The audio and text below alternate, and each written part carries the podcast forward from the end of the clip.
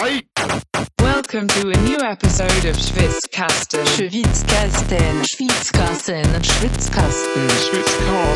One of the most pro wrestling podcasts in pro wrestling podcast history.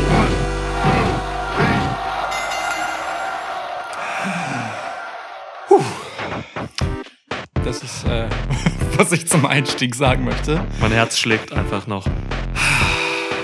Sehr viel Herzklopfen, sehr viel Herzklopfen. Äh, Also, ja, also wir hatten jetzt schon ein bisschen Pause zwischen äh, AW All Out und dieser Aufnahme jetzt, aber es ist immer noch, ich bin so aufgewühlt noch. Ja, verstehe ich. Ähm, wie so ein, keine Ahnung, Schulkind, das gerade das erste Mal in der Schule war, also zurückkommt und irgendwie alles erzählen will. Ja, Irgendwie seinem großen Bruder oder so, hey, hey, ähm, Adam Cole war auch da und so. ähm, weißt du, neben mir in der Klasse. Und, oh, ja. Und nicht nur der. ja, Das, nicht äh, nur der. Ja. Äh. Ähm, also äh, ich habe wirklich immer noch ziemlich, also ich hatte zwischendurch wirklich ganz übel Herzklopfen. Jetzt äh, ist wieder halbwegs normal. Ja. Und während des Events hatte ich aber auch zwischendurch einfach einen nah an klinisch toten Ruhepuls. ähm, auch darüber muss zu reden sein an dieser Stelle. Ja, ey, ähm, das, All Out ist einfach so ein besprechenswertes Pay-Per-View-Event, dass wir uns auch eben überlegt haben, ähm, im Anschluss hier dann nochmal eine Episode aufzunehmen. Ein Schwitzschnack, ihr kennt das Format mittlerweile. Ja. Und äh, da, da, da reden wir noch intensiver einfach über die, über die Debüts hier. Das ist ja, das ist ja Wahnsinn. Also, Über das Big Picture, was macht das Ja. alles mit uns? was Äh. macht das mit AEW? Was macht das mit der Konkurrenz? Was macht das mit Wrestling? Ja, Was macht das mit der Welt? Die, dieses, diese Themen sind zu groß für eine Review, aber wir können All Out nicht unbesprochen lassen. Das meine ich ganz grundlegend erst einmal positiv. Ja, natürlich. Deswegen frage ich dich trotzdem erst einmal, äh, bist du durstig? Und ähm, wie fandst du's insgesamt? Und ich weiß, ein Gesamturteil ist gar nicht so einfach zu fällen. Ich akzeptiere nicht, dass du jetzt schon mit einem Event von zwei unterschiedlichen Hälften beginnst und bla bla bla und so in die Tiefe, sondern zwinge dich hiermit zu einem Gesamturteil. Gib mir doch einfach ein Promo-Skript, das ich dann vorlese. Lukas McMahon. Ja, kann ich gerne nächstes Mal machen. Ach so, apropos, ne? Du bist Lukas, ich bin Niklas. Das ist richtig. So, lassen wir erstmal Cheers. Und, wir, wir trinken äh, Kehlen anfeuchten. in deinem Fall. Äh, Ach so, ja, auf wen trinken wir? wir äh, puh. Kann, können wir mal einfach auf Minoru Suzuki trinken? Ja, ist eine gute Idee. Okay, ich einfach so, Auf ja, Minoru cheers. Suzuki. Mm. Okay. Ah, So. wie finde ich's? Ja, du. Ähm, starkes Pay-Per-View-Event. Insgesamt starkes Pay-Per-View-Event. Ähm, wir werden über die Schwächen dieses Event, die es gab, auf jeden Fall auch noch reden, aber ey, allein was diese erste Hälfte uns geliefert hat, so, ne, wir waren einfach so drin eben Oh ja. Gucken. Oh ja. Also es gab einfach, keine Ahnung, die ersten vier Matches so, es war der, der Burner einfach, so, äh, Ja. Und Ja. das am Ende dann einfach noch, äh, ne, wo du hast eben von Ruhepuls gesprochen, dass mit diesem Finale dann der Ruhepuls quasi mit einem Package Pile Driver durch acht Tische gefickt wurde, ja. so und dann zum Herzinfarkt wurde. ja. Ähm, das zeigt auch einfach nochmal, dass dieses All-Out-Event der heftigste Flex im Wrestling-Business war, den ich, an den ich mich erinnere. Ja. Wirklich. Ja, an den ja. ich mich live erinnere. Also, wie wie viel willst du noch auspacken? Lukas hat zwischendurch mal irgendwann gesagt, so, oder am Anfang hatten wir ein bisschen so über, vorausschauend mal ein bisschen ein paar Spekula Spekulationen so gegeben und Lukas sagte irgendwann so, ja, es können eins bis fünf heftige Leute debütieren eigentlich. so. Ja. Ey, es waren, Vier? ja, wenn du Suzuki dazu nimmst. Genau, wenn man Suzuki mitzählt. Ja, dann Vier. waren das vier heftige Namen, die uns hier überrascht haben. Geil. Ja. Geil. Also wirklich, ich bin, ich bin high on fire. Danke, ADAP. Äh, Das war beste Unterhaltung.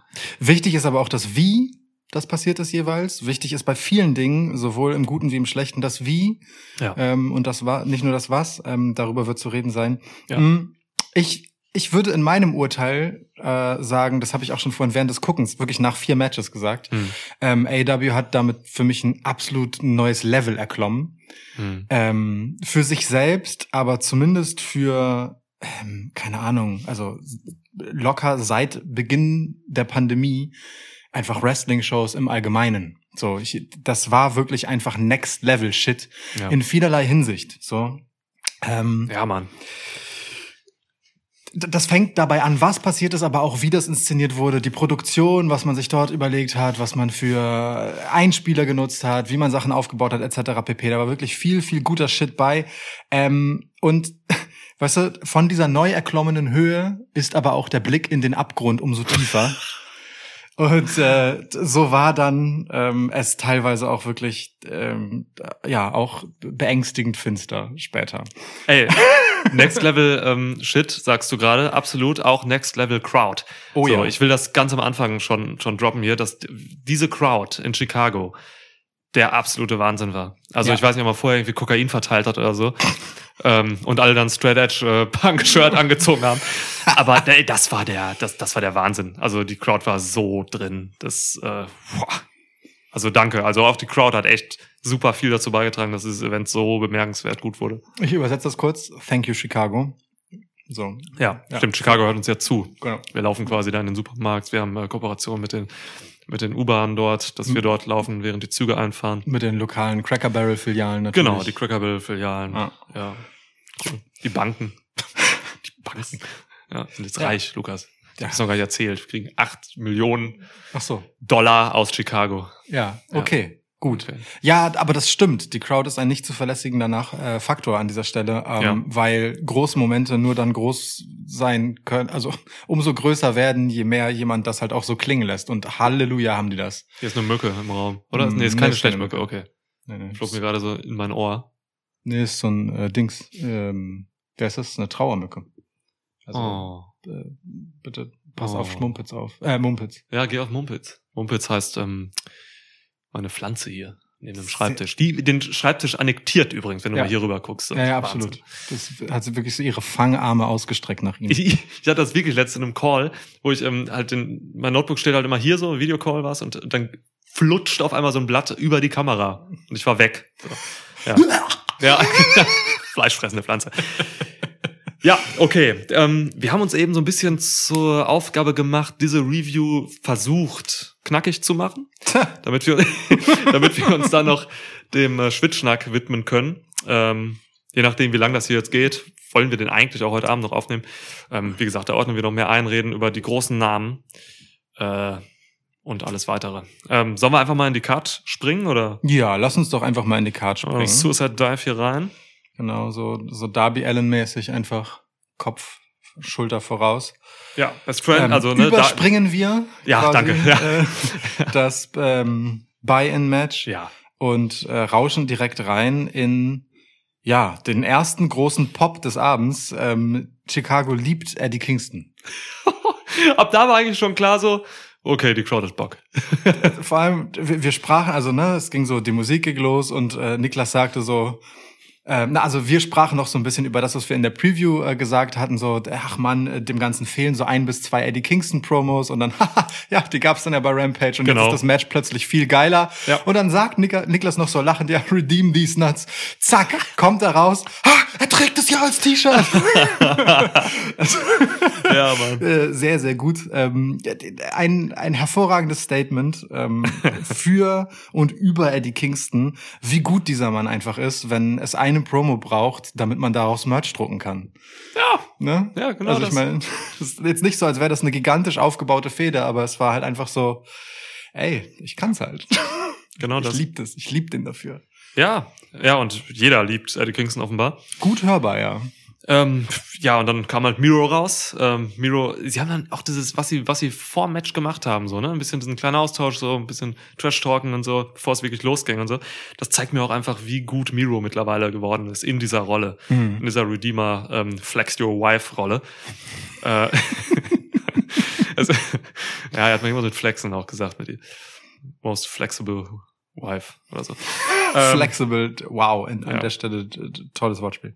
Äh, deswegen, also äh, schon zu Beginn dieses Events war eigentlich klar, okay, ah, das macht Spaß und ähm, ja, dann gab's halt das Match, das ich so erwartet habe. Oder hast du irgendwas anderes erwartet? Naja, wir haben es viel kürzer erwartet in der Preview. Kürzer? Hä? Wir haben, sind, glaube ich, beide davon ausgegangen, wenn ich mich jetzt nicht völlig äh, irre, also ich zumindest, Mhm. dass das eher eine Wegklatschnummer wird. Ja, stimmt, ähm, 13 Minuten waren's. Das war es halt nicht. Mhm. Ähm, ich hatte anfänglich tatsächlich so also ich fand, es ging geil los, aber hatte dann äh, nach drei Minuten, als ich feststellte, okay, hier ist mal so gar nichts, mit äh, Squash-Match, ne, als Eddie Kingston einfach mit einem äh, One-Count rausgekommen ist aus dem ersten Pin von Miro, hatte ich so ein bisschen Bammel, dass ähm, ja dieser Eddie Kingston mit nicht so wahnsinnig viel Momentum in dieses Match kommend, ähm, Miro zu wenig stark aussehen lässt. Und das Mhm. Match hat ein bisschen gebraucht, bis ich das dann okay fand. Und dann war es aber super. Ja, also Squash-Match muss man natürlich auch einordnen. Jetzt ist kein Squash-Match im klassischen Sinne, das geht mit Eddie Kingston nicht, Nein, der ja über Resilience kommt und so, ne? Ja. Den Typen kriegst du halt nicht klein, das ist seine Story so, ne, die er in jedes Match trägt. Deswegen, aber wir hatten uns schon so was Schnelleres, irgendwie, mh, ja, was Knackigeres irgendwie hier nicht gewünscht. Das will Nee. ich gar nicht sagen, sondern einfach gedacht, dass es schneller wird. Ja. Ähm, ja, und so wurde es halt einfach, ne, 13 Minuten ist genau richtig, finde ich eigentlich. Ähm, um alles unterzubringen, was man hier erzählen wollte. Nämlich natürlich, dass Eddie Kingston halt immer wieder kommt und so. Es gab dann diese No-Selling-Phasen so, was Mhm. mich ein bisschen an ähm, japanischen Stil erinnert hat, so wie dort manchmal Wres äh, Wrestling-Matches gezeigt werden, wo halt Leute einfach dieses klassische, der böse Heel ähm, versucht den Face irgendwie klein zu kriegen, aber der steht mal wieder auf, so Mhm. ähm, gezeigt wird. Ja, das hat hier gut geklappt. Ähm, Kingston war gleichzeitig natürlich äh, so over wie dreckig, will ich mal sagen. Schön. Also hat er Ja. sein intens, intensives Ding so durchgezogen. Ähm, das ist schon einfach unterhaltsam. Und äh, Alter, Miro, wirklich, er wird immer besser. Also geiles, geiles Ding. Guter Opener auch. Ähm, bringt die Leute direkt rein. Das ist immer gut, wenn du einen Opener hast, wo du eine Person richtig geil anfeuern kannst, weil dann, äh, Ja. dann bist du halt wach. So. Und macht Spaß, ja. Ja, gut. Gut, tatsächlich. Also ich habe vor allem weniger Offensive von äh, Eddie Kingston erwartet. So, ne? Es gab dann doch 90 Tops. ja, ge- gefühlte, ja. Ähm, dann, dass er einen Rope Break gegen den Accolade geschafft hat, finde ich durchaus bemerkenswert. Naja, ähm,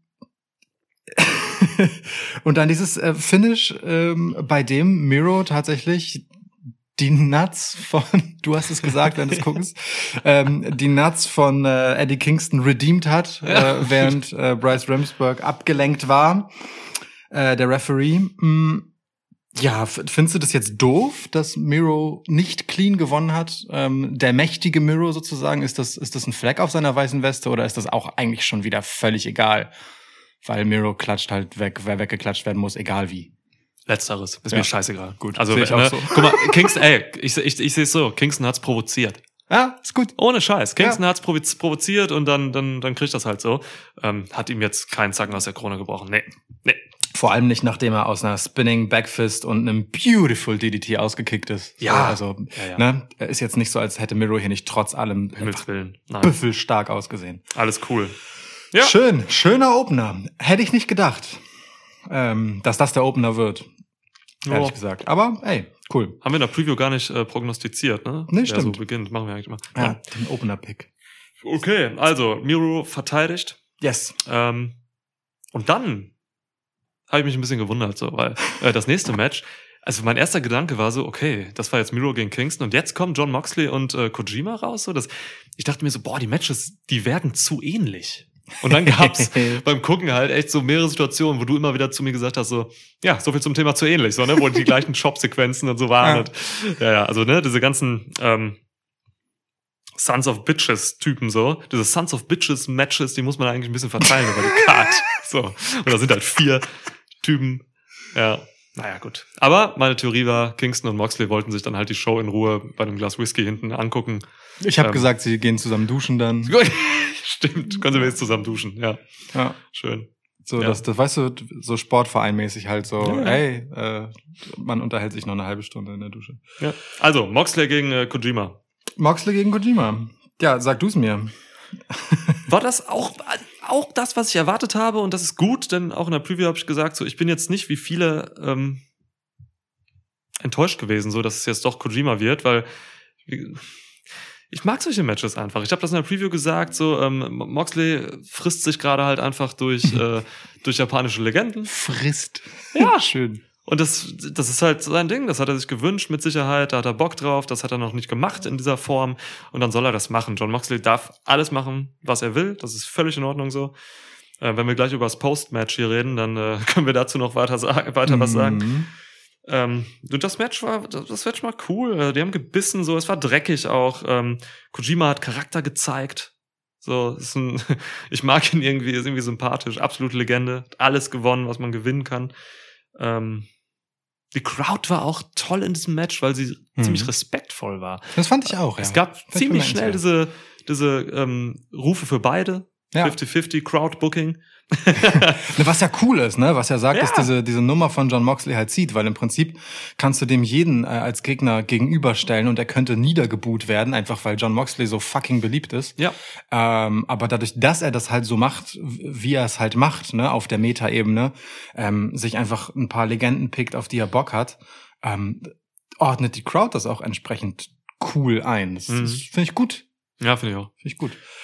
Insge also mich persönlich, mir, also mich hat es ein bisschen gestört, dass das Match ihm davor so ähnlich war. Ist, Ja. glaube ich, in diesem Podcast hinlänglich bekannt, dass ich nicht der größte Fan von John Moxley Matches bin. Hm. Ähm, Gab es auch hier genug zu sehen, dass zum Beispiel sämtliche Strikes oder Strike-Sequenzen halt einfach im Match vorher geiler ausgesehen haben, weil die beiden einfach mehr Bock haben, sich auf die Fresse zu hauen. Hm. Ähm, aber ist okay, also ne, komische Platzierung, aber trotzdem, es hat mich jetzt nicht gelangweilt und war bei weitem bestimmt kein schlechtes Match. Also alles cool. Hm. Hat mich aber nicht so mitgerissen, muss ich sagen.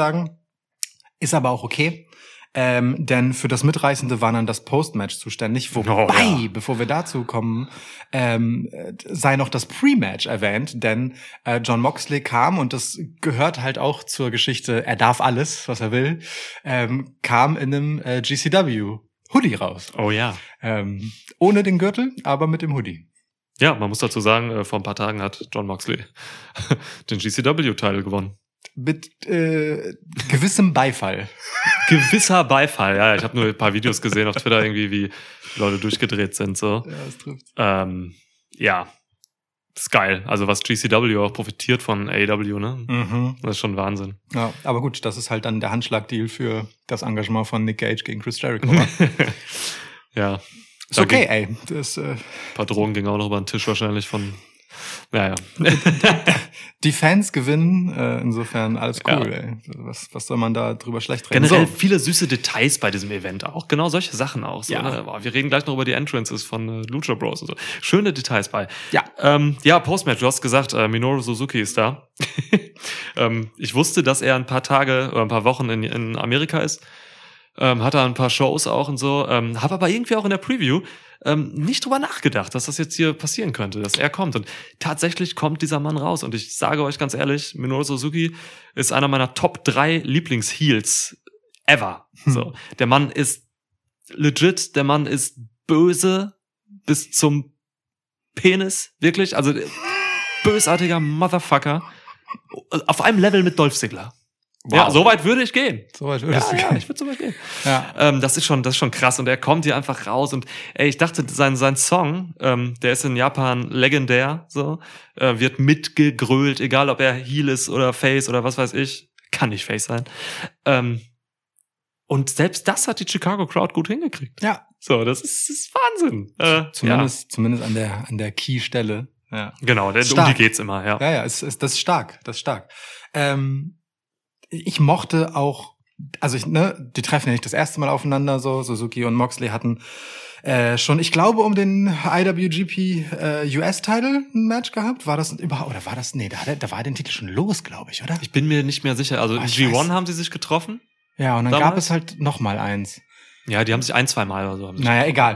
Ja. Ähm, also auf jeden Fall, die beiden haben Geschichte und äh, John Moxley hat auch sehr lange mit Nein, this can't be it und so äh, Sachen reagiert. Die Kamera stand sehr lange auf ihm, während Ja. die Musik von äh, Suzuki schon lief. Ich mochte tatsächlich ähm, dann auch, wie sich das Ganze hier dann dargestellt hat, nämlich dass Suzuki rauskommt, bis in den Ring, sich vor Moxley stellt und es dann halt nochmal ein Exchange zwischen den beiden gibt, Oh ja. der hands down besser war als das Match ja. davor, also zumindest als die Exchanges, die dort waren. Du gehst jetzt auf die, auf die Strikes ein, Ah, ne? ja, aber hallo. Ja. Ähm, ne, nach dem schönen Muster so, okay, du darfst einmal hauen, ich darf einmal hauen, wer von uns bleibt länger stehen?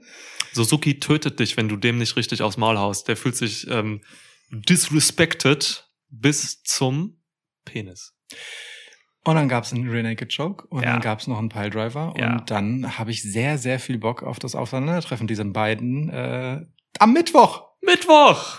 Diese Dynamite, die kommende, ist stacked. Das ist krass, ja. Guter Piledriver übrigens. Guttridge Piledriver richtig gut genommen auch. Ähm, schön.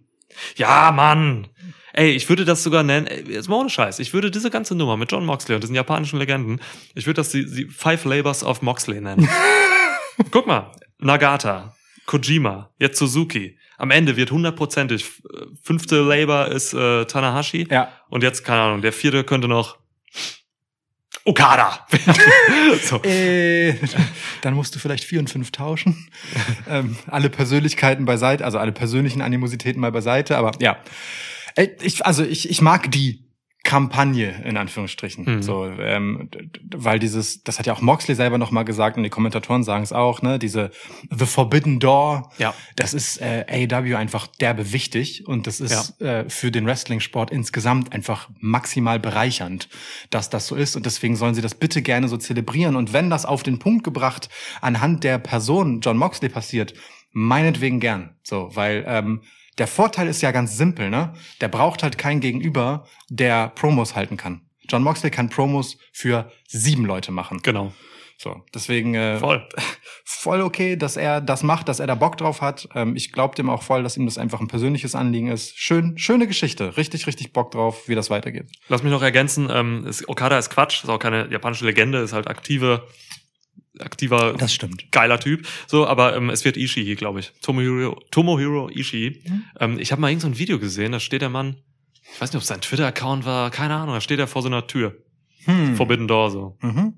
Wir es Ja. gerade gesagt haben. Ja, okay. Haben sich auch schon mal getroffen. Ähm, also, da ist mega viel drin. Ich habe da auch richtig Bock drauf. Ja, cool. Hast du da nicht richtig Bock drauf? Ich glaube, das hast du noch nicht gesagt. Überhaupt keinen Bock drauf. Äh, Richtig Bock drauf. Bis zum. Jetzt kommt's nicht. Okay. Penis. Hattrick. Ah! Apropos, was? Das ist keine okay Das Überleitung. ist Das ist keine okay Überleitung. Überleitung. Das geht nicht, klar. Ah. Ähm, also kommen wir zurück zu den Zähnen. Ja. Was? Das ist auch keine gute Nein, Überleitung. nein, Scheißegal. Ähm, Dr. Britt. Baker, DMD, wo, wo wir bei Leuten sind, die äh, auf die das Publikum ganz gut reagiert, ähm, gibt's auch in der Women's Division Dr. Britt Baker, DMD. Ähm, ja, ist, glaube ich, Statthalterin der lautesten Pops für eine Dame bei AEW ja. und durfte antreten gegen Chris Statlander, die bis dato unbesiegte, ähm, um den AEW Women's World Title. Beste Match von Chris Statlander ever. Ja. Die Messlatte lag nicht hoch, aber ja, ist es. Ähm, schön. Also generell hat sie, hat, man hat es natürlich schwer als Face gegen Baker, ne? Weil Mhm. du bist immer nicht die am angefeuertstere. Das ist ein guter Satz, egal wie Ja. richtig oder falsch er war. Es ist wirklich so, ne? Und das hat man auch gemerkt, so bei der Vorstellung. Ähm, Statlander hat halt, klar, sie ist mega beliebt, ähm, aber ist halt, wenn du neben der, und das hast du in der Preview schon gesagt, neben der Becky Lynch von A-Dub stehst, dann wird's halt schwer. So. Ähm, ja, und dann kam hier tatsächlich ein überraschend gutes Match raus. Äh, Lukas und ich sind beide nicht, das wisst ihr da draußen. Äh, wir sind beide nicht die größten Fans von Statlanders ähm, In-Ring-Wrestling. Mhm. Äh, aber das hier war dann wirklich, wir haben so, ja, so ab der Mitte des Matches haben gesagt, ey Mann, das ist echt okay so. Es gibt, ne, also ja, ich will mich hier gar nicht beschweren, ehrlich gesagt. Es gibt einen Moment, wo wir legitimerweise Angst um das Leben von Britt Baker hatten. Mm, der Turnbuckle. Move, Mhm. ja. Also das war fies, wie, wie sie da. Ich nehme an, wie Chris Statlander die gute Britt Baker beinahe entglitten wäre. Mhm. Ähm, aber sie haben es zu einem clean Move gebracht letztendlich. Äh, Hut ab davor. So, ich Ja. weiß halt nicht, ob das in the first place passieren sollte. Aber ähm, egal. Ähm, weißt du, Statlander hat ja alle athletischen Anlagen, eine wirklich coole Wrestlerin zu werden. Voll. Ähm, wenn die Kommentatoren immer sagen, dass sie so vor Raw Power strotzt, dann stimmt das halt einfach, weil vor allem das Raw stimmt einfach so. Sie ist halt äh, tatsächlich einfach so so eine gewisse Naturgewalt, die äh, ein bisschen Problem damit hat, sich selbst zu kontrollieren. So, ne? Es sind Mhm. dann immer so Balance-Geschichten, es ist manchmal ein bisschen Timing und so. Mhm. Ähm, bis auf diesen einen Moment ging das hier aber alles wirklich sehr gut klar und war ein schönes Match, ähm, dass ich dann einfach, also wo ich dann gerne meinen Hut einfach in Richtung Britt Baker einmal ziehen möchte, Mhm. denn ich glaube schon, dass äh, Chris Statlander jemand ist, der ein bisschen mitgezogen werden muss in so einer Geschichte, damit das cool wird. Ja. Ähm, aber am Ende gehören zu einem guten Match zwei und das haben die beiden hier wirklich amtlich gemacht. Ich fand's, äh, also ja, wie du sagtest, das beste Match in Chris Statlanders Karriere. Gleichzeitig war es ihr wichtigstes, insofern alles richtig gemacht. Gewonnen hat trotzdem Britt Baker und das ist gut so. Klar. Ja, genau. Statlander zeigt halt einfach typische Symptome von ähm, einer gewissen Unerfahrenheit, so auch ähm, einer körperlichen äh, Unerfahrenheit. Also ihr fehlen da so ein bisschen. Es gibt so, ja, als, als wenn, als wenn sie in vielen Dingen auch noch nicht so richtig austrainiert ist, habe ich manchmal das Gefühl. Mhm. So, so, so wie Roman Reigns vor irgendwie sechs Jahren einfach über Stärke kommen sollte, es aber nicht konnte. Weißt du das noch so? Da haben wir immer uns darüber abgefuckt, Ja. dass Reigns halt einfach Leute hochnimmt, aber dann irgendwie taumelt und so. Oder so Deadlifting-Moves hat und so, aber die nicht hinkriegt, wegen so, während so ein Rollins das halt einfach locker macht mit Typen, die doppelt so schwer sind wie er und so.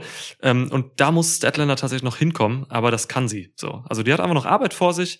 Auch Britt Baker war vor zwei Jahren ja noch nicht ansatzweise da, wo sie ist jetzt so. Ne? Also die Absolut nicht. Ja. Leute entwickeln sich halt schon so. Und ähm, Statlander, ey, in drei Jahren lass sie bitte richtig, richtig saugut sein. So, und das traue ich ihr zu. Ähm, kleine lustige Geschichten gab es in diesem Match noch, die will ich nicht unerwähnt lassen. Orange Cassidy hatte einen geilen Moment. Als Statlander draußen lag und fast ausgezählt wurde und er brüllt sie an, nimmt die Sonnenbrille ab, schreit sie an wie so ein Coach beim TUS Finsebeck äh, Sportverein. Ähm, und, äh, und haut sie quasi einfach dann in den Ring rein, so verbal. Ja. Ähm, schöner Moment. Und es gab noch, ja, im Prinzip gab es die Ankündigung eines späteren Debütanten. ja. Es gab den Pittsburgh. Pittsburgh Sunrise. Sehr gut. Ja.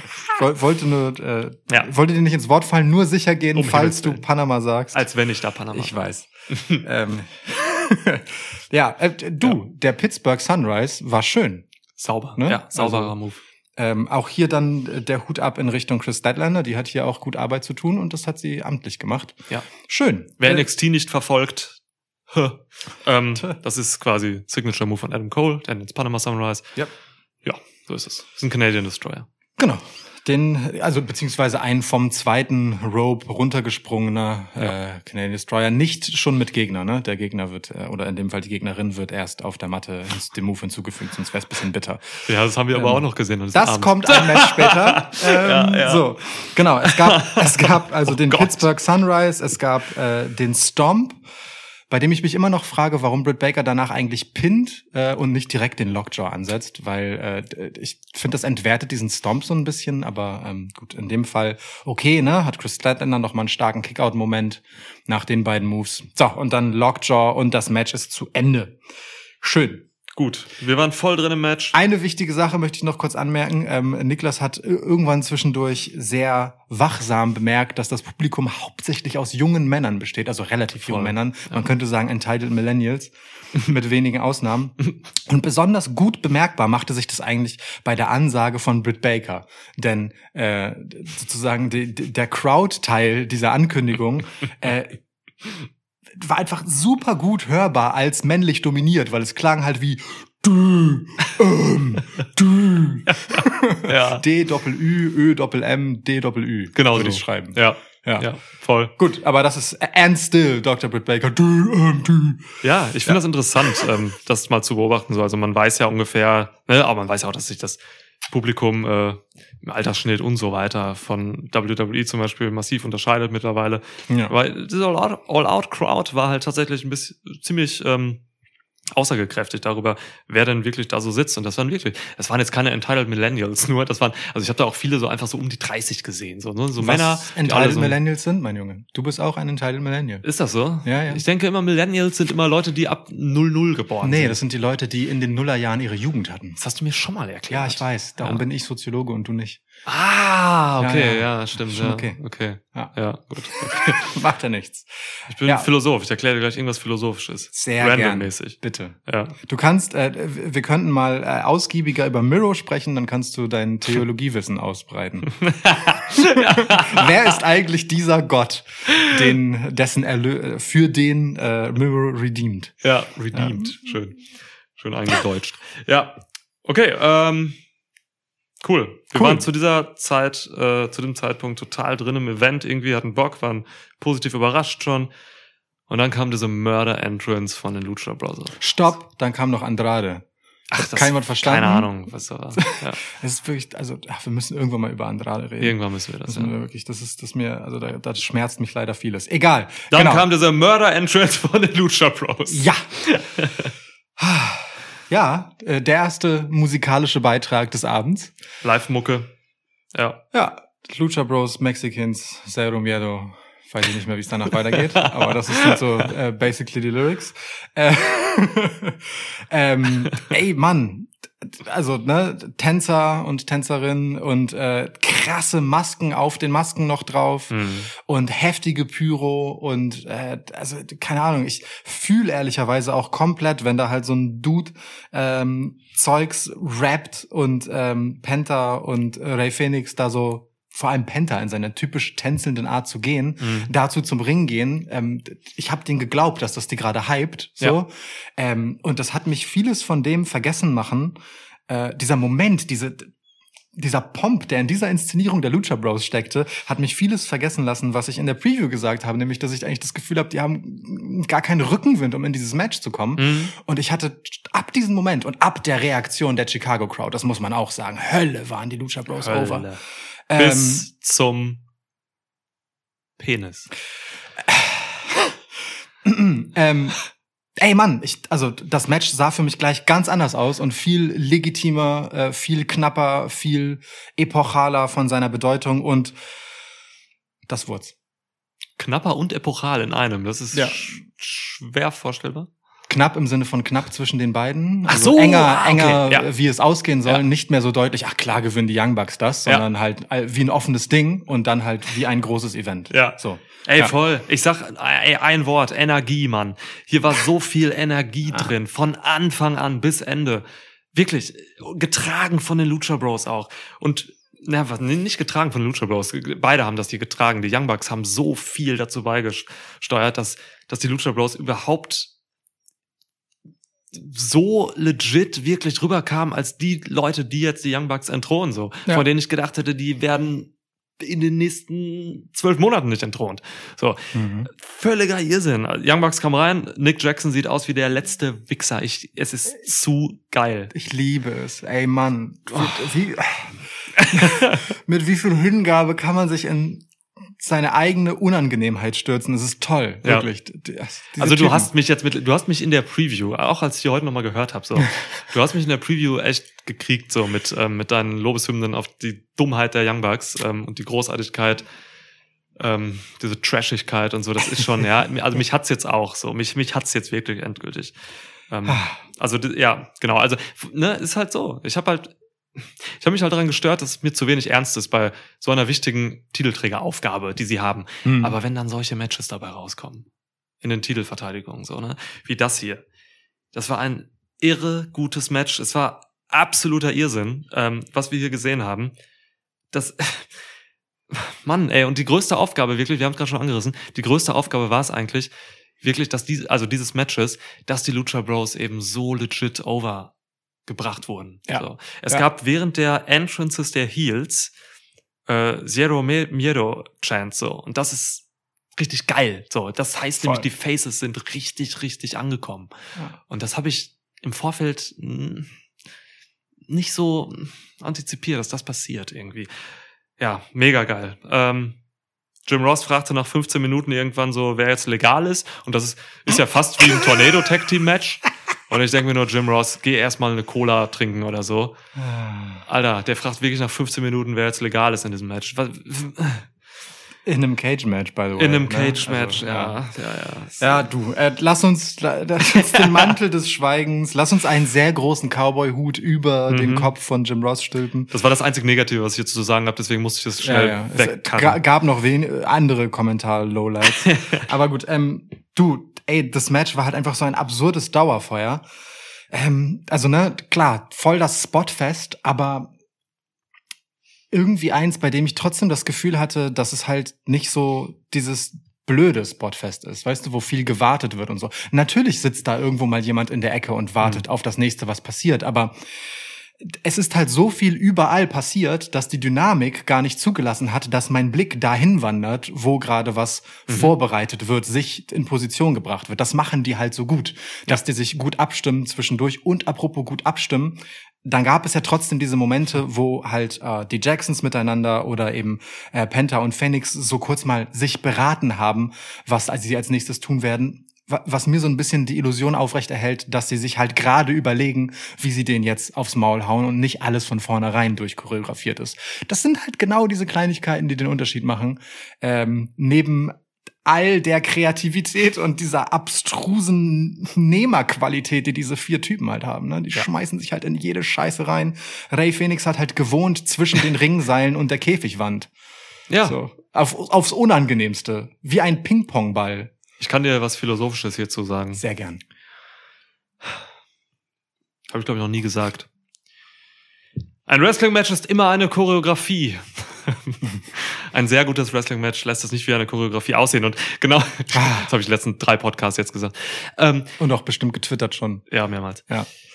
Und genau das war's, also was du gerade gesagt hast. Ne? Ähm, Dieses, dieses Absprechen, dieses, dieses Vorgaukeln, dass man halt jetzt sich gerade was überlegt, was man dann umsetzt. Das haben auch die Young Bucks gemacht. Das haben beide Mhm. Teams perfekt gemacht. Ja. Und das ist genau richtig. Hier sah nicht so aus, als wenn es irgendwie ähm, eine Zusammenarbeit ist oder so. Es ging immer gegen die Gegner und aufs Maul und heilige Scheiße, das gepaart mit der Kreativität und der Athletik vor allem dieser Leute. Ja. Ey, als dann irgendwann, wir, wir, also wir können diese Spots jetzt hier nicht durchgehen. Ihr habt das Match ja gesehen, ne? Wir gehen eh keine Spots groß durch. Aber hier ist so viel irrer Scheiß passiert. Ähm, da kann man, ich will da gar nichts, ich will da gar nichts irgendwie wie, aufs Podest heben von oder so. Ich hatte halt nur einfach Todesängste, als Nick, Nick Jackson und Ray Phoenix dann irgendwann oben waren auf dem Ja. Käfig. So, ich denke mir nur, oh.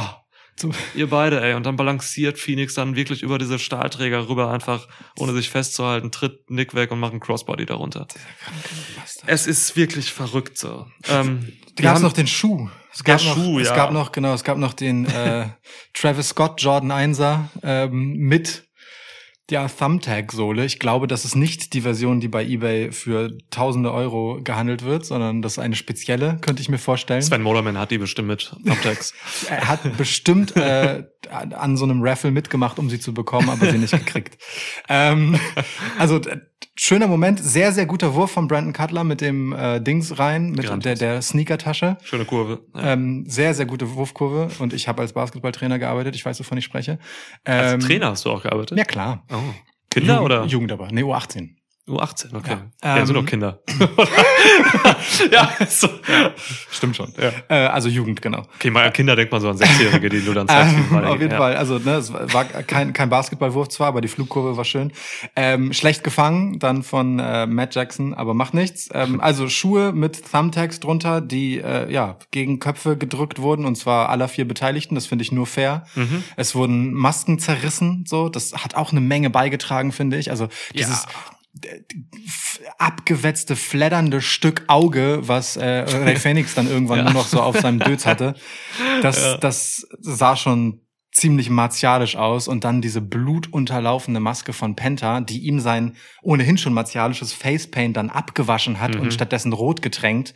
Mega. Weißt du, so, wo, wo so ähm, die Figur Penta El Zero Miedo vom Blut des Mannes dahinter abgewaschen wird, so weißt du, und so Ja. eine nicht gekannte Verletzlichkeit und Menschlichkeit offenbart, die ist dann nachher für mich auch total äh, losgebrochen, als sie dann am Ende das Match gewonnen haben Ja. und gefeiert haben, weil ich, ich habe da halt wirklich einfach nicht mehr diesen diesen larger than life Character gesehen, der der sonst so perfekt sich selbst beherrscht und geriert und Mhm. nichts zufällig aussehen lässt, sondern wirklich einfach einen Typen, aus dem die Emotion komplett herausbricht, mit Kindern ne, und all dem Kram. Das hat mich richtig gepackt. Nicht nur, weil ich die mag und echt Fan bin, so, sondern weil das einfach ein richtig schöner Moment war unter all diesen Umständen. So. Ja, und das hat nicht das Vorfeld geschafft. Das haben nicht die letzten Wochenshows geschafft für mich. Das hat nur dieses Match gemacht, dieses Event so. Ja. Und das zeigt, dass es ein großartiges Match ist. Denn wenn du diese Sachen alles überträgst, neben diesen ganzen kreativen Spots und so, wenn du, wenn du diese Emotionen überträgst innerhalb von, wie lange ging das Match? 22 Minuten und ein bisschen. Dann ist Ja. das eine Mörderleistung so, ne? Ja. Ey, es, boah, also genau, dann kam ja nachher noch Penta irgendwie, der ja 19 Töchter oder so, die kamen da alle noch raus. Es ist, waren dann auch blutüberströmt, alle, als sie sich Ja. wieder gelöst haben von ihm. Mörder. Ähm, Publikum die ganze Zeit durchgedreht. Es gab Asshole-Rufe. Ja. Ey, es gab, ich glaube, Fuck you hat auch irgendwer gerufen und so. Die, Das ist awesome natürlich. Hier wirklich sehr legitimerweise. natürlich. Die Young Bucks sind so over und machen damit so viel richtig. Eigentlich alles gerade in ihrer Heel-Rolle. Ja. Wenn du Faces von, nicht von 0 auf 100, aber von 50 auf 100 so overbringst in einem Match und dann noch athletisch das einpackst. Matt Jackson hat einen fucking Canadian Destroyer vom, vom Turnbuckle gefressen. Was ist denn los? Und wie bitter sah der aus, Alter. Der sah richtig perfekt Mann. aus, ey. Alle, alle verheerenden Moves, die dieses Event All Out hatte, sahen gut aus. Also, Ja. ne, diese, diese Ja. Piledriver von Suzuki gegen Moxley sogar und so. Es war einfach, es passte einfach alles. Hier ging alles, ja, so wie es gehen sollte. Ähm, was habe ich hier noch aufgeschrieben? Ja, das sind so Moves, aber ich will die jetzt eigentlich gar nicht alle runtergehen. Es gab einen Melzer Driver, was habe ich hier? Senton? Ach so, ja. Okay, ich wollte nur gucken, was hier steht. Ich wollte gerade meine Notizen übersetzen. Ja, du. ähm, Das war ein großer Moment, wie du gerade versuchst, deine Schrift wieder mal zu entziffern. Ich habe ja als Melzer Driver Satan gelesen, aber Ja, das ist schon, war schon ein ziemlich teuflischer Melzer Driver, Ja, ehrlicherweise. Mit dem anschließenden Centern. Ähm, ja, du, also ne, wenn wir anfangen, hier Moves aufzuzählen, Ja, ja. dann äh, sind wir morgen nicht fertig. bravo. Lass mich einen Moment noch, dieser Pop auf der drei. Also als wirklich der Free Count die drei fand Mhm. und gefühlt jedem von allen vier Beteiligten dieses Matches, Hm. uns beiden vor dem Fernseher und den, keine Ahnung, wie viel tausend Leuten in der Arena, allen einfach die Gesichtszüge entglitten sind, eben weil diese Young Bucks zuvor dargestellt wurden wie diese Typen, die so schnell niemand entthront. Ja. Ey Mann, das war so ein großer Moment, wie die Crowd eruptiert ist. Ja. Wow, das hat sich so groß angefühlt und das ist das Zwischenfazit, das ich gerne unter die Show ziehen würde bis zu diesem Moment. Wir haben ja die Hälfte quasi hinter uns. Mhm. Das hat sich einfach richtig groß angefühlt. Von der ersten Entrance Eddie Kingston und wie die Leute mitgegangen sind. Ähm, von seinem T-Shirt als Detail, davon, wie das Match gearbeitet war. Ne, die Labors of Moxley, wie du so schön sagst. Ähm, dass Britt Baker und Chris Statlander dieses Match hatten für beide jeweils miteinander, weil es eben zwei AEW-Damen sind, so, ne, die nicht irgendwo Ja. mit großartig Rückenwind hier reinkommen, sondern Eigengewächse in Anführungsstrichen, ähm, was ihre Rollen angeht. Und dann halt dieses ja, Finale, erst vorläufige, sag ich mal, Bergfest. dieser fünf Jahre, nee, ich meine die Fehde jetzt, dieser fünf Jahre äh, währenden Fehde zwischen den Young Bucks und äh, Mhm. den Lucha Bros, die durch was weiß ich wie viele Klassiker Tag Team Matches gegangen ist. Mhm. Das fühlte sich alles einfach so groß und großartig an, dass, dass ich hier schon gesagt habe, Alter, AW ist so auf einem neuen Level. Also alles, ne? Mucke, Pyro, Entrances, Emotionen, Crowd Control in Anführungsstrichen, Ja. also ne, wie, wie die Crowd mitgenommen wurde. Unfassbar, richtig, richtig, richtig, richtig absurd starke erste Hälfte. Ähm, bis hierhin wirklich eins der besten Wrestling Pay-per-Views, die ich je gesehen habe. Punkt aus. Ja, man, man hätte hier Ende machen können und es wäre mega. So, ne? Ja, und es Ja. hat sich so angefühlt. Ja, und dann wusste man noch, CM Punk kommt gleich noch raus und so. Also, ne, ja, man hat ja wirklich auch noch diese Erwartung, die dann da noch äh, die ganze Zeit mitgeht. Und CM Punk auf der Karte, du weißt, kommt irgendwann am Ende, wir haben gesagt, Main Event, wurde es dann nicht, aber aus gutem Grund auch nachher. Ähm, aber da, das schwingt halt mit. Also, wenn du halt die ganze Zeit, wenn du ein Pay-Per-View guckst und du hast die ganze Zeit vor Augen, okay, da passiert noch genau was Krasses, was unfassbar interessant sein wird, dann hält dich das auch noch mal bei der Stange und gibt dir auch noch mal so 10% mehr mit, Mhm. dass du Bock hast, irgendwie dran zu bleiben, so. Voll. Ja, das spielt hier auch noch mit rein auf jeden Fall. Ja, es war, hat sich vor allem dann am Ende auch nochmal bemerkbar gemacht, wenn diese 10% fehlen. Aber dazu kommen wir gleich noch. Ja, oder auch jetzt schon, ne? Ähm, 21 Oh ja. Woman Casino Battle Royale for Future AW Women's World Championship Match. Ja, Ja. das ist richtig. Wird, Ähm. also wäre eigentlich im Buy-In gelandet, so, ne? Hat äh, dann konnte halt Pack nicht antreten und Andrade gegen Pack wurde gestrichen und deswegen rutschte dieses Match hier rein. Ja. Ja. ich, willst du drüber reden groß oder sollen wir einfach über die wichtigen Dinge reden? Naja, also ich, du, ich, ich sag mal so, ähm, ohne es allzu despektierlich zu meinen, sondern einfach nur als ganz nüchterne Feststellung, dieses Match hat schon ganz gut gezeigt, warum äh, die AW Women's Division jemanden wie Ruby Soho gut gebrauchen kann. Schön diplomatisch. Höflich gesagt. Ja, ja, das trifft zu. Ja, absolut. Auf der Karte sieht das auch gerade gut auf. Ich habe hier gerade so eine Karte offen, da steht hinten Ruby Soho won by last eliminating Thunder Rosa. Da, das Der- klingt nach einem Klassiker-Match. Mega. Ja. Äh, Hammer, so, aber nein, wir hatten auch Leute wie Amy Sakura, Sakura hier drin, die ich wirklich nicht ertrage im Ring. Es ist wirklich. Jede Aktion von ihr, die zu sehen war, war Niklas, ey, die war schon wieder zu langsam. Was macht die denn da? Die hat alles Es war verkackt. wirklich ein einziger äh, Rant in Episoden. Ohne Scheiß. Ähm, generell aber auch ein konfuses Match. So, ich hatte, also weißt du, während ich davor bei Lucha Bros gegen Young Bucks quasi geschult darin wurde, mit meinen Augen sehr schnell zu sein, ähm, hat mich dieses Match komplett verloren, weil die ganze Zeit irgendwas passiert ist und gefühlt nichts davon äh, wollte so richtig meine Aufmerksamkeit haben. Also konfus auch für alle Beteiligten. Ne? Die Kamera hat nicht mitbekommen, Ja. wenn Leute eliminiert wurden. Riho, die erste ähm, AW Women's Championess, wurde irgendwann eliminiert. Man sah sie nur noch so vom Apron rollen und die Kommentatoren haben es nicht mal aufgegriffen. Sie haben Ja. gefragt, so, "Hä, wurde sie jetzt eliminiert? Also äh, schlimm zum Teil. Also es gab schlimme Phasen in diesem, in diesem Match. Ähm, es ging zum Glück nur, ja, wobei 22 Minuten, Ja, auch lang, aber es sind halt so viele Leute, die alle kommen. Äh, ja. Ja. Jade Cargill hat permanent ihre Titten verloren. Musste, also wirklich, äh, Rookie-Fehler, so, ne? Sie hat sich falsch angezogen. Also sie musste sich nach jeder Aktion ähm, das Oberteil wieder herrichten. Hm. Das war echt nervig. Für sie wahrscheinlich mehr als für mich. So, aber das glaube ich auch, ja. ja, ähm, ey, und am Ende kam dann halt Ruby Soho raus. Das die, die, auch geiler Moment, weil die Crowd hat einfach, vor, bevor die Joker-Karte kam, ähm, hat sie einfach schon Ruby Soho gerufen. Ja. Und ich hatte nur so gesagt, ich hatte nur gedacht, so, oh, bitte, bitte lass jetzt wirklich Ruby kommen, weil sonst ist es blöd für die, die jetzt rausgeht. Ja, und dann wurde es auch äh, relativ schnell zu einem okayen Match. Ne? Also es ist jetzt nicht so, als wären da nur, äh, als wäre da nur Scheiße passiert und als wäre da kein Talent drin gewesen. Aber das ist halt genau das Ding. Hier ist halt relativ viel Talent, aber halt äh, wenig Erfahrung am Ende des Tages drin gewesen. Mhm. So wenig Qualität. Das ist ja nochmal ein Unterschied, ne? Talent und Qualität. So. Ja. Ähm, und dafür ist es halt gut, wenn man jemanden wie Ruby Soho hat. Die ist äh, im besten Wrestling-Alter so. Äh, die ist gleichzeitig erfahren und talentiert in jeder Hinsicht. So, also kann, kann äh, im Ring und am Mikro einiges. Ähm, die wird dieser Division gut tun. So. Ähm, und lässt dann auch so Sachen vergessen, wie das Riho quasi, also ne, als Ex-Champion äh, einfach so weggeschoben wurde, dass auch Shida mega schnell nach einer super blassen Leistung aus dem Match geflogen ist. Ja. Das, das sah auch wenig gut aus, ehrlich gesagt. Ja, voll. Ähm, so, und die letzten vier waren, glaube ich, äh, Ty Conti, Nyla Rose, Ruby Soho und äh, Thunder Rosa und das dann schon ganz okay. Ne? Ja, Conti war dann auch schnell raus. Und dann, Leider. Genau, gab's Hat halt, aber starke Aktion gezeigt, finde ich. Hat mir gut gefallen. Ja, einer der wenigen, die irgendwie in Erinnerung geblieben sind. Jamie Hader ist mir noch in Erinnerung geblieben, weil sie Velvet, Red Velvet's Spear unfassbar gut gestellt Ja. hat. Das war äh, heftig. Drehte sich da achtmal um Red Velvet rum. Ja. Ähm, aber sonst ist mir nicht viel hängen geblieben.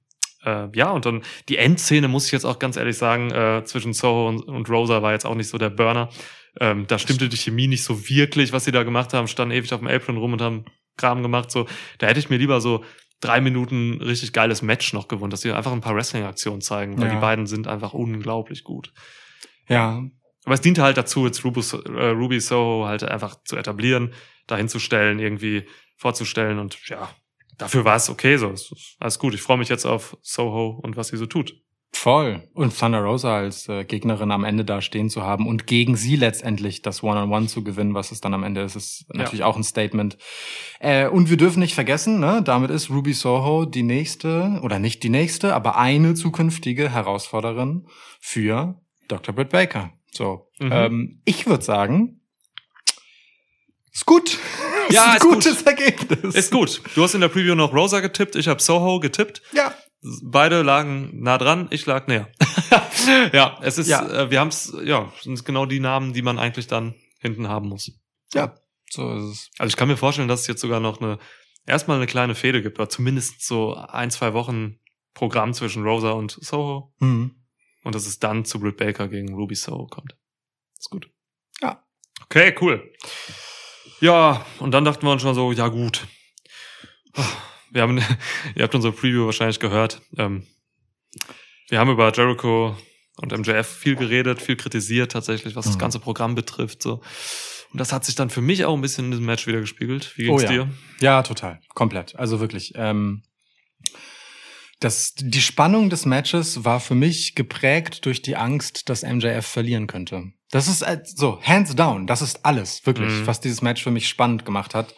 Ähm, wir haben in der Preview aufgearbeitet, warum wir das so sehen. Da sind wir uns ja recht einig. Ja. Ähm, ich fand's dann ehrlicherweise sehr lahm und dröge, so. Ähm, das ist okay in Anführungsstrichen, weil MJF all das auf seine Schultern nimmt. Ne? So, er ist derjenige, der das Match aktiv verzögert, der das zählt vor dem Publikum. Das ist in seiner Heel-Rolle richtig, aber er tut das in erster Linie, weil Chris Jericho einfach mal kurz chillen muss. Mehrmals. So, ja, wirklich mehrmals. Ähm, und ähm, fand dann den Kunstgriff, dass es dieses, diesen Three-Count als Zwischenfinisher gab, der aber keiner war dann am Ende, weil Chris Jericho den Fuß auf dem Ringseil hatte ähm, und äh, trotzdem zwischenzeitlich für eine weitere Pause für Jericho MJF zum Sieger erklärt wurde. Ähm, den fand ich ganz gut, weil ab dem Zeitpunkt, wo, äh, wo, wo das Match schon einmal ein Ende hatte und dann restartet wurde, war es wieder spannend für mich, weil Mhm. ich das Gefühl habe, scheiße, hier kann jetzt alles passieren. Davor war es halt wirklich so ein, könnt ihr bitte endlich zum Ende kommen, ich erwarte, dass ihr viel zu lange braucht. Und ab da war es aber so, wir sind auf der Zielgeraden. Das fand ich einen ganz interessanten Kunstgriff. Äh, mit dem Ergebnis kann ich nicht zufrieden sein. Ja, natürlich nicht. Ja. Es fing eigentlich schon an, obligatorisch, ein bisschen, dass die Entrance von Jericho missglückt ist. Ähm, So, ich fast vergessen, stimmt ja. Ja, ja. Um Himmels Willen. Es gab so ein ähm, Gitarren-Solo quasi. Ähm, und ne, ihr kennt das, äh, normal singt das Publikum Judas mit. So, das klappte hier nicht gut, es ging nicht gut zusammen. Ähm, funktionierte einfach nicht. Also die Gitarre war auch ziemlich, ich weiß nicht, verstimmt oder so. Es kam einfach nicht cool, cool rüber. So. Und Du sagtest so schön, da ist viel Dreck in der Leitung. er ist Dreck in der Leitung Ja, ja. gewesen und Ja, das. Publikum kam auch nicht hinterher. So, es ist äh, schwierig. Man hat nichts gehört. Also das, das, das Starke der Entrance von Jericho wurde durch diese instrumentale Geschichte genommen jetzt leider. Hm. Ja, ich frage mich auch, warum man nicht einfach am Anfang die Melodie ein anspielt, um den Moment zu haben, Mhm. Ne? Weil er hat ja die Gesangslinie gespielt, was eh schon komisch ist. Und dann es sein lässt und das Publikum den Rest machen. Weil dann hat Ja. Jericho ja wirklich den Moment, den er haben Ja. wollen würde, wenn es sein letztes Match wäre. So. Ja. Sein Buddy steht da und ne, spielt nochmal die Musik für ihn und die Leute schreien ihm seinen Song entgegen, Ja. so in äh, froher Erwartung seines möglicherweise letzten Matches. Schade, B bisschen doof. Und schade, bisschen doof ist auch mein Fazit dann für dieses Match. Schade, bisschen doof. Ja, vielleicht noch bemerkenswert, äh, Floyd, der Baseballschläger, Ja. turnte gegen Jericho in diesem Match, hat sich MJF angeschlossen und mit ihm einmal als äh, Edwards abgelenkt war, äh, ja, Jericho gehauen. Floyd ist aber ein sehr safer Worker, wie man in dem, äh, in dem Moment gesehen hat. Ansonsten, ey, die Story vom Match und so war schon in Ordnung. Ne? Es gab halt, also MJF ist halt äh, auf den linken Arm von Jericho gegangen, um seinen Submission Salt of the Earth anzusetzen irgendwann. Und Jericho ist halt irgendwann auf den unteren Rücken gegangen, so ne, mit dieser Apron Powerbomb eingeleitet, um halt die Walls of Jericho anzusetzen. So, das ist klassisches Wrestling-Match-Booking. Ähm, das ist cool, finde ich okay. Aber ja, diese ganzen vielen Pausen für Jericho haben es halt leider irgendwie geprägt und dadurch wurde das Match auch fast 20 Minuten lang, was zu lang ist. Ja, voll. Also, Voll. ja, unglücklich, dass er jetzt gewonnen hat. Also ich hätte mir wirklich gewünscht, MJF ähm, geht jetzt hier siegreich raus, weil, und das habe ich auch in der Preview gesagt, dieses Match fühlte sich wirklich an wie so ein Finale, nachdem es eigentlich schon längst hätte vorbei sein müssen, spätestens nach den Five Labors of Jericho. Und jetzt ist es halt so ein bisschen 50-50 Booking gefühlt für mich so, weil es Mhm. steht 3-1, ja, aber da dieses Match so groß war, ist es jetzt so, oh, also MJF kommt jetzt nicht gut aus dieser Nummer unbedingt raus. So, Nee, und ja. eigentlich muss es die Aufgabe sein, in dieser Phase von Jerichos Karriere den jungen MJF gut aussehen zu lassen. So, und jetzt können, also, das hat dieses ganze Programm jetzt eigentlich für mich nicht zufriedenstellend geschafft. Ja. Und Das ist mein Problem. Das sehe ich komplett genauso, ehrlich gesagt, weil ähm, MJF hat ja Jericho weich geklopft mit den Five Labors, ne? Der hat ja also wirklich alle Trümpfe ausgespielt, die er hat. Ja. So, und trotzdem kommt dieser alte Mann dann halt gegen äh, den Jungspund durch. Und ja, ich verstehe, wie man das letztendlich gelöst hat äh, über die Submissions, weil halt für Chris Jericho hier ein Aufgeben bedeutet, seine Karriere aufzugeben. Hm. Natürlich ist da die Hemmschwelle zum Tappen größer als bei MJF, für den es eigentlich um nichts geht, außer um sein Ego. Mhm. So, ähm, weißt du, in, in meinem Kopf stelle ich mir vor, MJF denkt sich in dem Moment, "Ah, ah, aua, ah, scheiße. Aber ich kann ja sagen, ich habe eigentlich schon gewonnen. Ah, ich klopp jetzt, fuck. so, weißt ja, du? Ja. Dieses. Und ich glaube, so wird es auch ein bisschen laufen. ähm, Jericho hätte das halt nicht gekonnt. Das Ding ist halt nur, ähm, ich, Entschuldigung, dass ich das so sagen muss, aber ich bin es halt einfach leid, diesen Chris Jericho zu sehen in dieser Verfassung im Ring. Das, Ja. ähm, damit ist einfach niemandem geholfen, wenn das Ergebnis halt ist, dass jemand wie MJF nach dieser Geschichte gegen dich verliert. Das ist einfach keine kluge Entscheidung für die Karriere von MJF. Punkt. Ja. So. Highlight der Show. Also äh, rein Die von- Entrance von CM Punk. Ja. Ja. Also das äh, viel erwartete Match, das ist wirklich un unfassbar. Wir erleben 2021 CM Punk gegen Darby Allen bei einem Pay-Per-View. Krass. Und endlich war Clobbering Time, Mann. Äh, CM. Punk hat's immer angedeutet in den Shows bei Rampage und Dynamite, so Clobbering Time. Er hat's nie durchgezogen und jetzt hat er's endlich gemacht. Und 90 Millionen Menschen schreien es mit. So, es ist also surreale Pops halt natürlich für CM Punk. Ähm, riesen, riesen Nummer, was wir jetzt hier gesehen haben. Oh ja. Also wirklich, Rie- Riesennummer ist äh, das, was ich zu diesen 19,5 Minuten, nee, das war das Match davor, 16,5 Minuten Ja. hier sagen kann. Ähm, also natürlich ist CM Punk kein äh, Grashüpfer im Ring. Aber CM Punk hat es von den ersten Aktionen an einfach super gut verstanden, Darby Allen was mitzugeben im Rahmen dieses Matches. Genau das im Prinzip, was wir gerade an Chris Jericho gegen MJF im Ergebnis äh, kritisieren mussten, ist hier irgendwie weniger der Fall, obwohl auch hier äh, Darby Allen ähm, am Ende der, der äh, Verlierer war. Ähm, also allein weißt du, dass es am Anfang diese Holes gab, diesen Hammerlock, Mhm. den, äh, wo CM Punk halt sehr, nun, ähm, überlegen und cocky, wie generell viel im Match, Mhm. ähm, ja, zeigen wollte, wie man da halt so rauskommt und Darby Allen aber dreimal hintereinander Ja. eben den Griff weiter halten konnte und damit im besten Sinne des Wortes ähm, CM Punk Respekt abbringen konnte. So. Und das, das gab es einfach mehrfach im Match und das war sehr stark gemacht. CM Punk hat sich hier richtig reingeworfen, ähm, damit Darby Allen krass aussieht. So. Voll, Mann. Ohne Scheiß. Also Punk hat sogar manchmal so ein paar Heal-Motive benutzt irgendwie. Mhm. Ne? Trash Talk, Mimik und so. Bisschen Gestik auch und sowas, um, um Darby Allen auch einfach nochmal ähm, als Face nochmal klarer zu etablieren. So, beide sind ja irgendwie natürlich Face hier in dem Match, aber ähm, ja, CM Punk hat es wirklich geschafft. Diese, das, und das ist so schwierig mit diesem Rückenwind.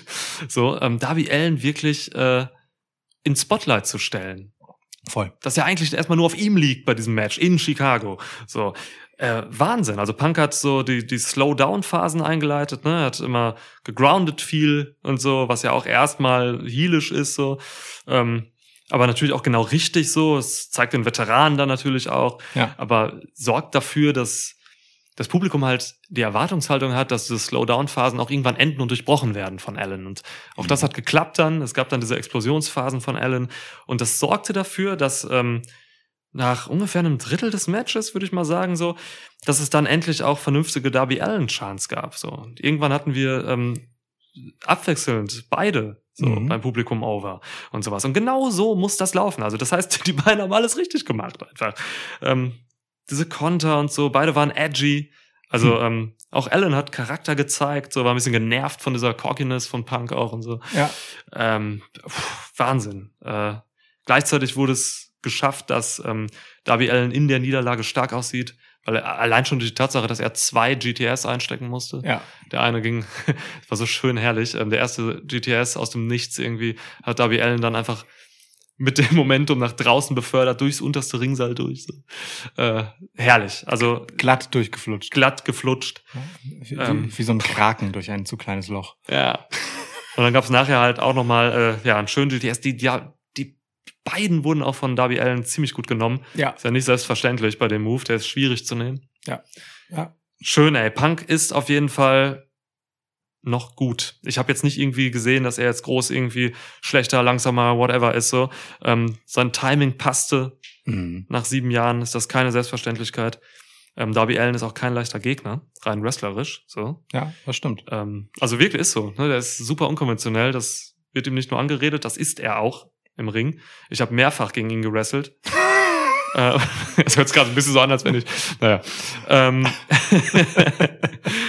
ja, also wirklich äh, Chapeau. Hat genau geklappt, finde ich. Hier ging alles auf.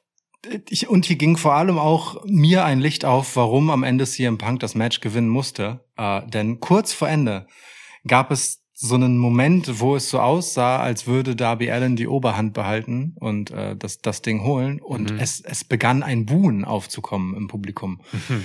Äh, es ist einfach in Chicago äh, schwer möglich, ein Face gegen CM Punk gewinnen zu lassen, das Ja. heil aus der Nummer rauskommt. Ja. Ähm, deswegen ist es für mein Dafürhalten fast schon alternativlos gewesen, das so zu lösen, wie es gelöst wurde. CM Punk gewinnt ein Match, in dem er Darby Allen wirklich ins Scheinwerferlicht gestellt hat und lässt ihm dieses am Ende auch nochmal zukommen. Ne? Sting kam raus, CM Punk geht zu Darby Allen hin, schüttelt ihm die Hand, ähm, schenkt ihm nochmal den Applaus des Publikums. Mhm. Das ist halt die Showcase-Geste, die Punk hier eigentlich bringen muss, wenn er einlösen will, was er vorher gesagt hat. Und ähm, ja, war ein schöner Moment. War wirklich ein schöner Moment. Darbys Mucke kam auch nochmal dann und so, genau. Und kleines Highlight noch im Postmatch. CM Punk will erst durch den Heel-Tunnel gehen und spielt da mit dem Publikum das Boot, dass er da durchgehen will. Dann zeigt er nochmal zum Face-Tunnel, der rechte, und dann jubeln sie und er spielt damit so wundervoll. Das ist äh, ja sehr charmant einfach. Das ist einfach CM Punk. Ähm, das hat er sich nicht.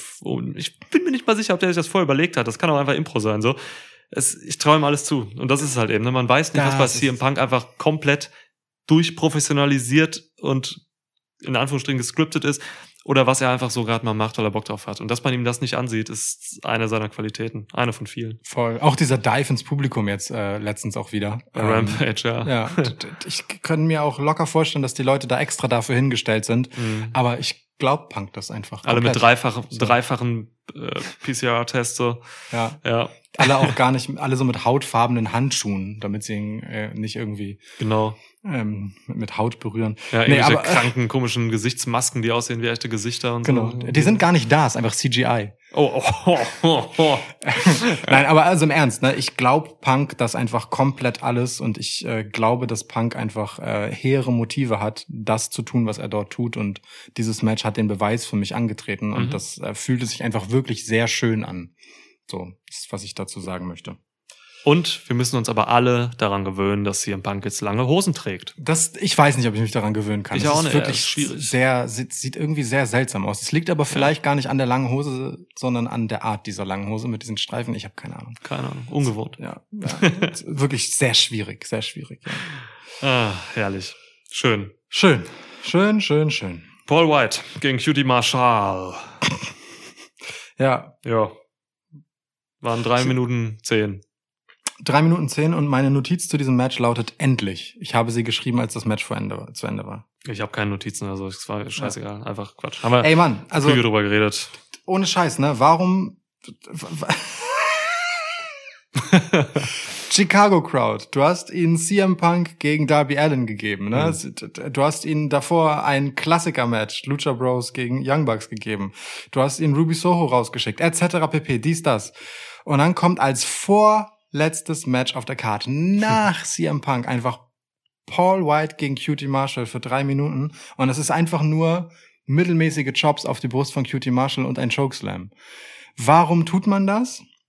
Wenn danach dann, ich will das überspringen, Ja, ja, danke. wenn danach dann Kenny Omega und Christian Cage kommt, mit, also gefühlt gar keinem Rückenwind in dieses Match. Also ich war Mhm.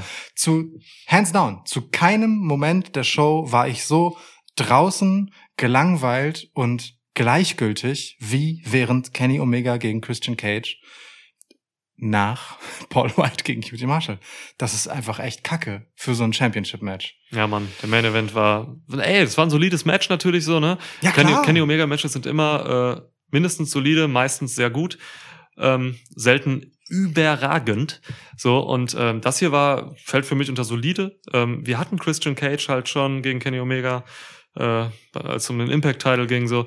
Und das Match hat mir jetzt einfach nicht viel Neues gegeben. Hm. Äh, ich gucke mir Omega immer gerne an, so, ne? Äh, aber ja, äh, deswegen habe ich auch gesagt, so CM Punk muss eigentlich in Chicago das Main Event sein. War es dann halt nicht. Und ja, gut, es hatte dann den Grund, dass hier am Ende noch Menschen rauskamen und Es kam-. Es kamen Menschen raus. Ja. Ähm, aber ansonsten, ja, Cage war nicht over genug, um hier den Main Event als Face zu wresteln, Mann. Bei der Vorstellung äh, der, der, der Leute so, ne, Contender-Vorstellung. Cage hat Buhrufe geerntet zum Teil. So. Ja. Und das liegt nicht daran, dass er als Face nicht funktioniert, sondern das liegt einfach daran, dass man ihn jetzt nicht unbedingt hier haben will. Ich habe die Frage in der Preview gestellt. Wer braucht das hier? So, wer braucht dieses Main Event? Wer braucht davon halt vor allem über 20 Minuten? Ne? Ist halt der Punkt, ne? Also, Ja.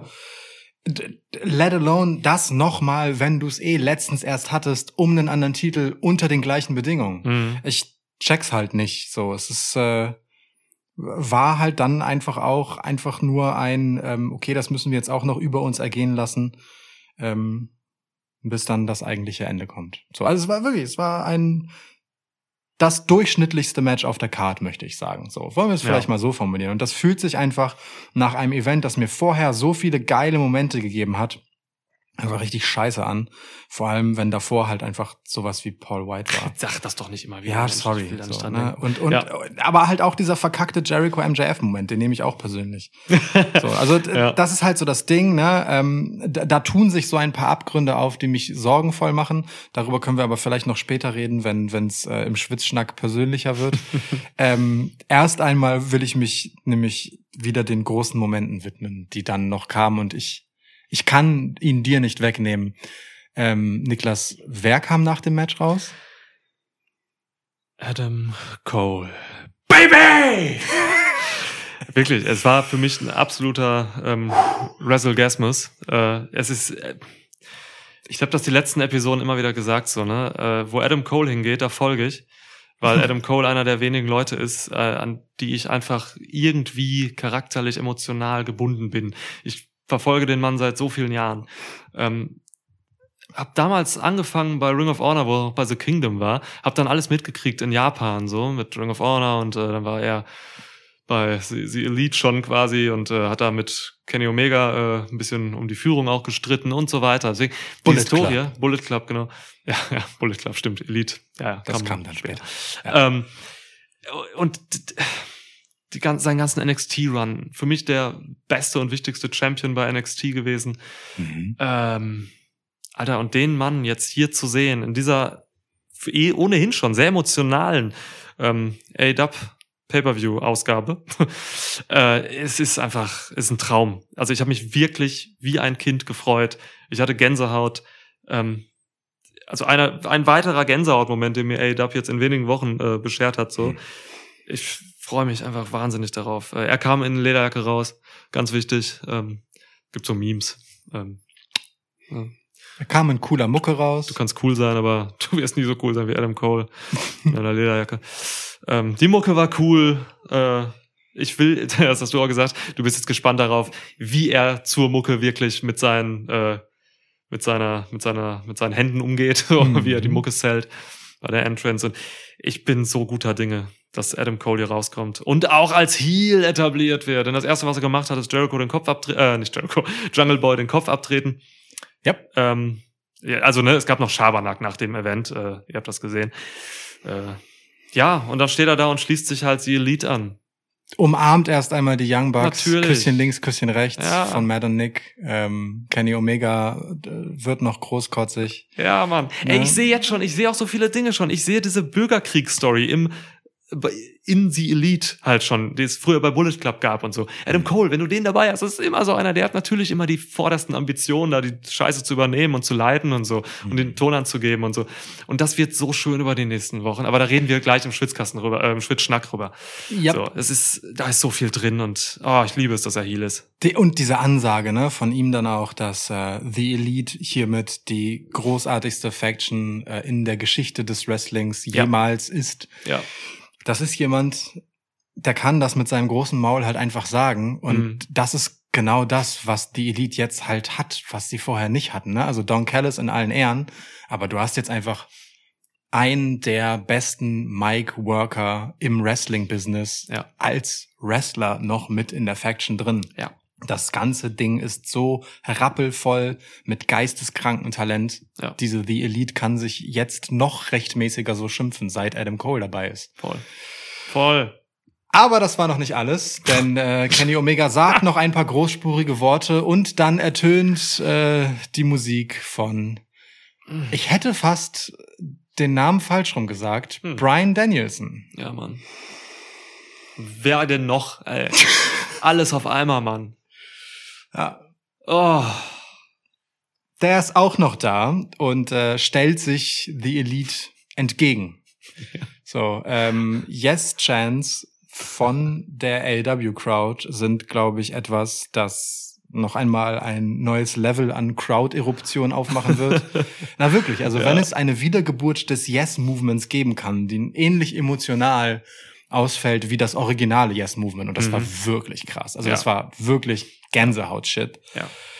dann mit diesem Publikum und äh, Alter, was ist das für ein großer Moment, dass einfach erst Adam Cole rauskommt und die Elite komplettiert und dann Daniel Bryan sich als dieser Typ, der er halt immer war, ne, dieser dieser Underdog, der sich den Strukturen und dem Establishment entgegenstellt, dieser Champ, Ja. dieser People's Champ, der er mehr ist als The Rock ist, äh, ist so, weil er halt einer von uns ist sozusagen gefühlt.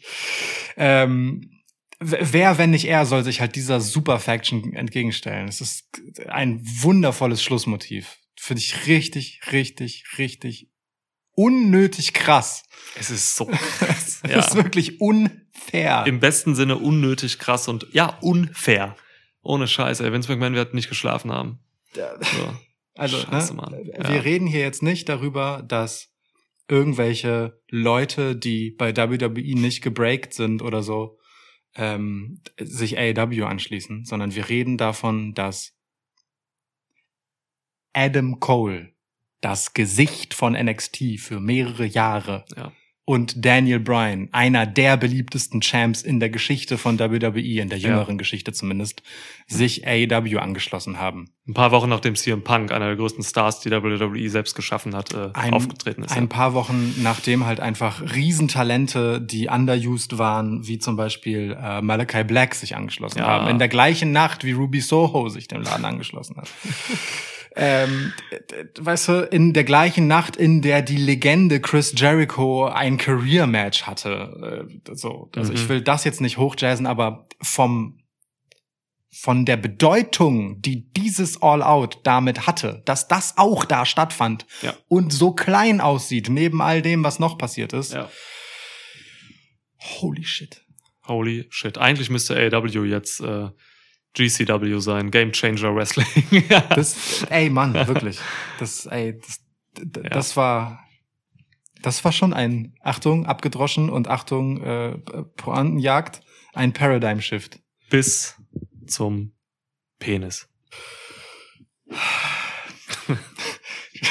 Ich weiß nicht, ob ich diesen Running Gag oder die Ereignisse dieses Events mehr verarbeiten muss, aber ich muss jetzt erst einmal von dir Abstand nehmen. Nein, Spaß. Also ich muss das erst einmal mitnehmen. Ähm, wir müssen, ey, es, darüber wird zu reden sein, Alter. Hier sind Sachen passiert, die sind, Ja, Mann. das schaffen wir nicht jetzt. Es ist zu spät. Das, Ja, das stimmt äh, irgendwie. Schaffen wir bestimmt nicht in dieser Folge. Äh, lass uns das, lass uns das mal demnächst machen, bitte. Aber lass uns das, ja, vielleicht innerhalb der nächsten sieben Tage oder so noch versuchen, dass wir vielleicht noch einfach die äh, Dynamite und Rampage noch reinbringen, Mhm. gucken, ähm, wie gerade auch die äh, Neuankömmlinge jetzt sich so verhalten. Und, Dann machen wir einen Schwitzschnack dazu. und ob und wie WWE reagiert, ist auch noch eine Frage. Oha, Ne? Also was wird man jetzt machen, Ja. nachdem man das mitbekommen hat, dass CM Punk nicht etwa das Ende der Fahnenstange war, sondern einfach nur äh, der derjenige war, der das Scheinwerferlicht dorthin lenkt, wo noch größere Dinge passieren? Fragezeichen. ja, Mann. Stimmt, ob sich das irgendwie in den Shows widerspiegelt. Oh, Ja, ist, Oh Gott. Es ist, also je länger ich drüber nachdenke, desto mehr Stoff ist das. Äh, Leute, seht es uns nach. ja, heute Abend wird schwer. Wir, auch, also, wir, wir werden drüber reden. ja, Schwitzschnack incoming. perfekt. Tschüss. Ciao.